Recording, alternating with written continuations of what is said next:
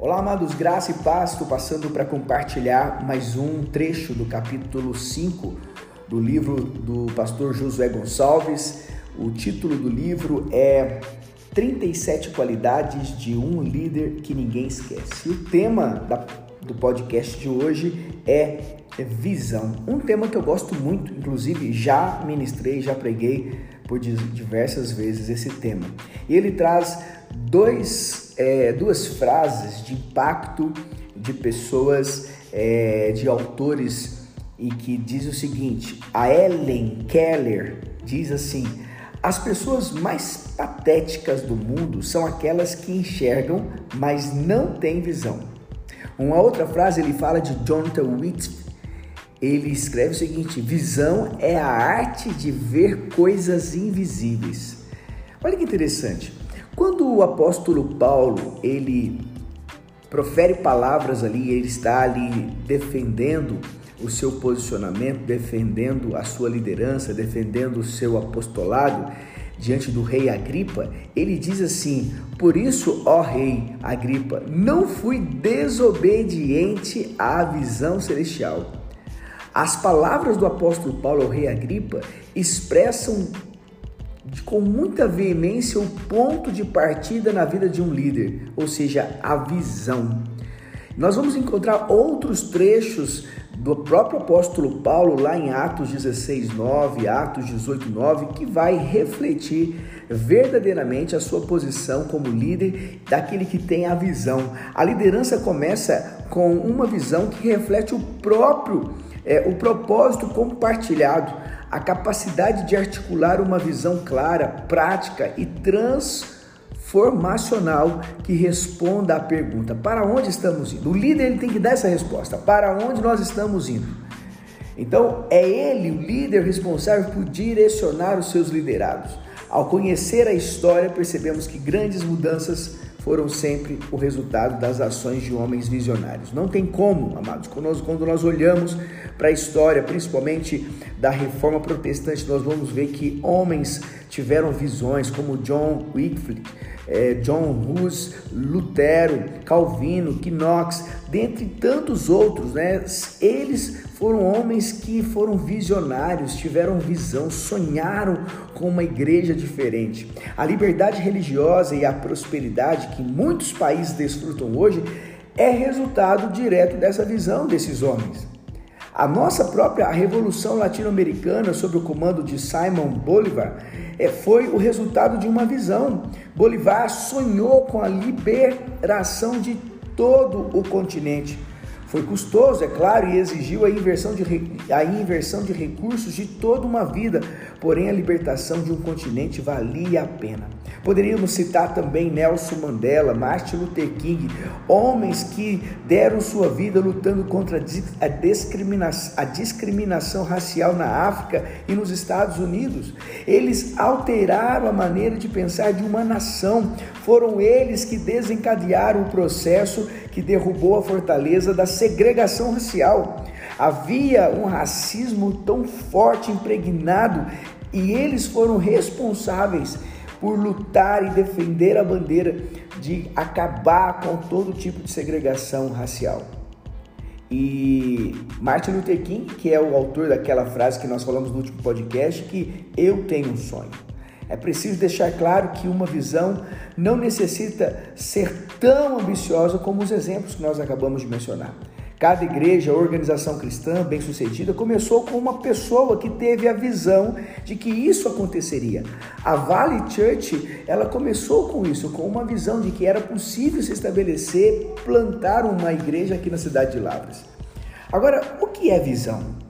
Nós precisamos é, conceituar talvez melhor o que é visão, mas eu quero trazer para você vários pontos de vista sobre o que é visão. Primeiro, a visão é um retrato mental claro quanto ao futuro. Perceba que a visão deve ser clara, isto é, o líder sabe exatamente o que deseja realizar e como será o resultado final disso. Essa clareza permite que o líder seja confiante e resoluto. O líder sempre estará olhando à sua frente. Ele nunca estará atrás, mas sempre olhando à frente. Segundo, a visão é a capacidade de enxergar o que a maioria não consegue ver. Se nós olharmos para a vida de José, o filho de Jacó, nós só até mencionamos no último podcast, ele conseguia enxergar aquilo que os seus irmãos, o seu pai, os seus parentes, seus amigos não viam. Ele já via lá na frente, ele já via sendo um, um chefe, um líder, um governante, tanto que os seus próprios irmãos o chamaram de sonhador. Terceiro, visão é ter um vislumbre do seu propósito de viver. Lembre-se, nem a morte é pior do que uma vida sem propósito. Naturalmente, uma pessoa que não tem um propósito, não consegue visualizar esse propósito, ela está perdida. Todos nós nascemos para um propósito bem definido. Descobrir esse propósito é a chave para uma vida bem-sucedida na presença de Deus. E dos homens, né? Líderes autênticos têm convicção da sua vocação chamada. Quarto, a visão é a evidência de que o líder sabe para onde vai e por que está indo. Este é o ponto principal. A visão tem a ver com o tema principal do seu ministério. Para onde que você está indo? Para onde nós estamos indo? Aqui é a chave. Nós precisamos, Deus me chamou para fazer algo, Deus me chamou para exercer algo, então eu tenho uma visão clara daquilo que Deus falou comigo, e por isso eu sei para onde estou indo, eu sei onde eu vou chegar, eu sei onde Deus quer que eu esteja. Quinto, visão é um sonho gerado por Deus no coração do homem. Toda visão para exercer a liderança cristã nasce no coração de Deus. A visão sempre vem de Deus. Olha para a história bíblica. Deus deu para Noé a visão de uma arca para ser construída.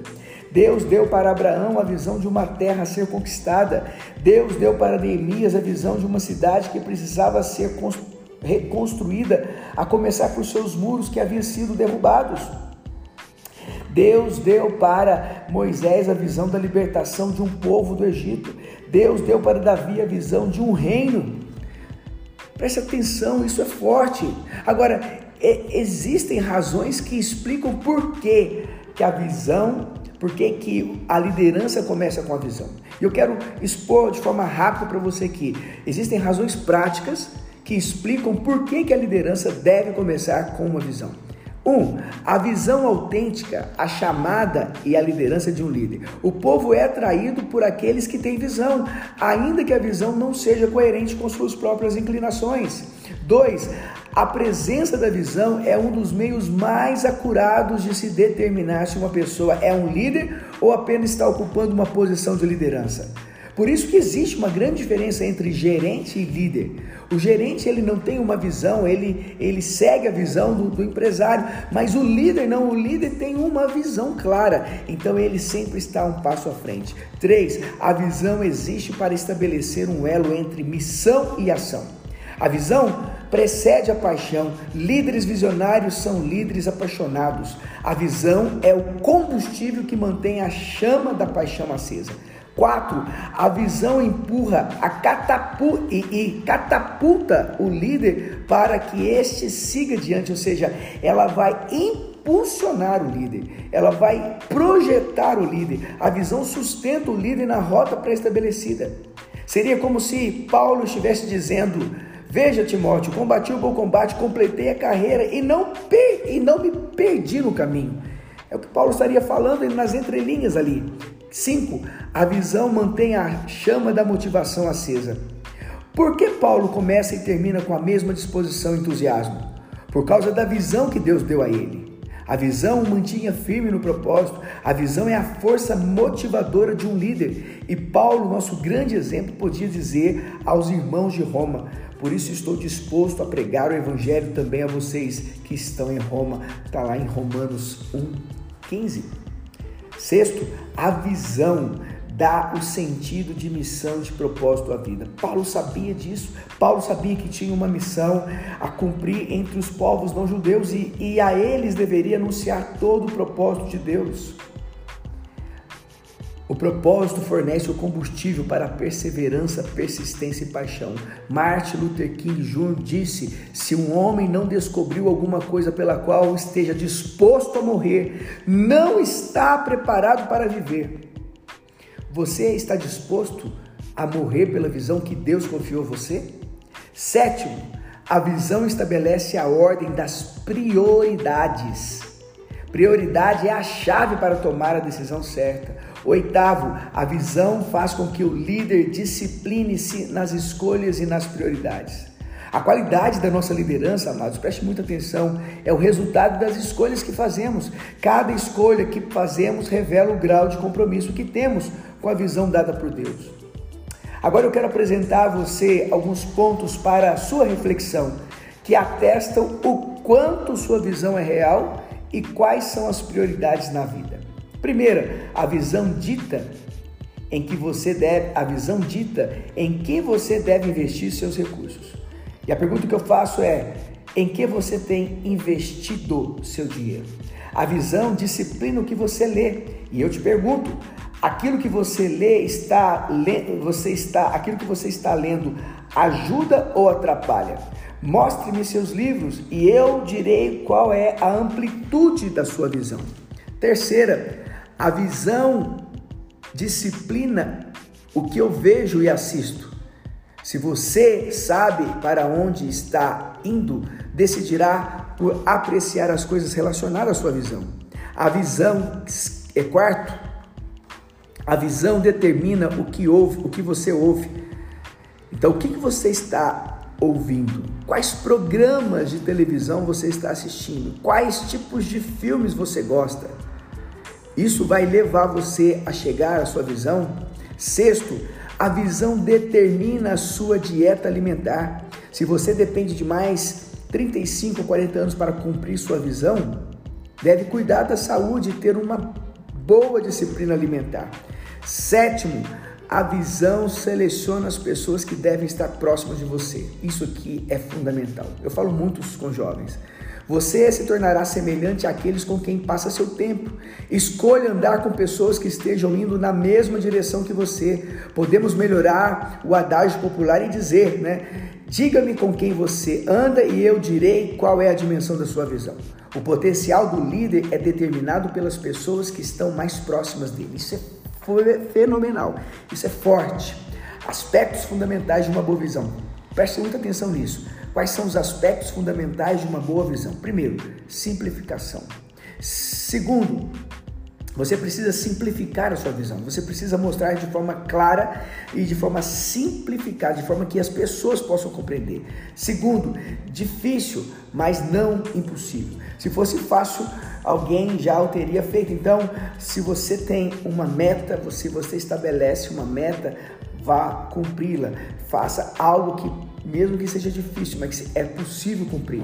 Terceiro, deve beneficiar o reino de Deus, não sua própria autoestima. A visão precisa beneficiar o reino de Deus. Tudo que você faz precisa tocar as pessoas, tudo que você faz precisa alcançar as pessoas, tudo que você projeta, tudo que você almeja precisa de alguma forma beneficiar o reino de Deus e as pessoas. Tudo que fazemos deve ter essa meta ou nossa ideia não vem dele. Se eu estiver fazendo algo que não tem por finalidade alcançar o reino, provavelmente essa ideia, essa visão não é de Deus, essa visão é do homem.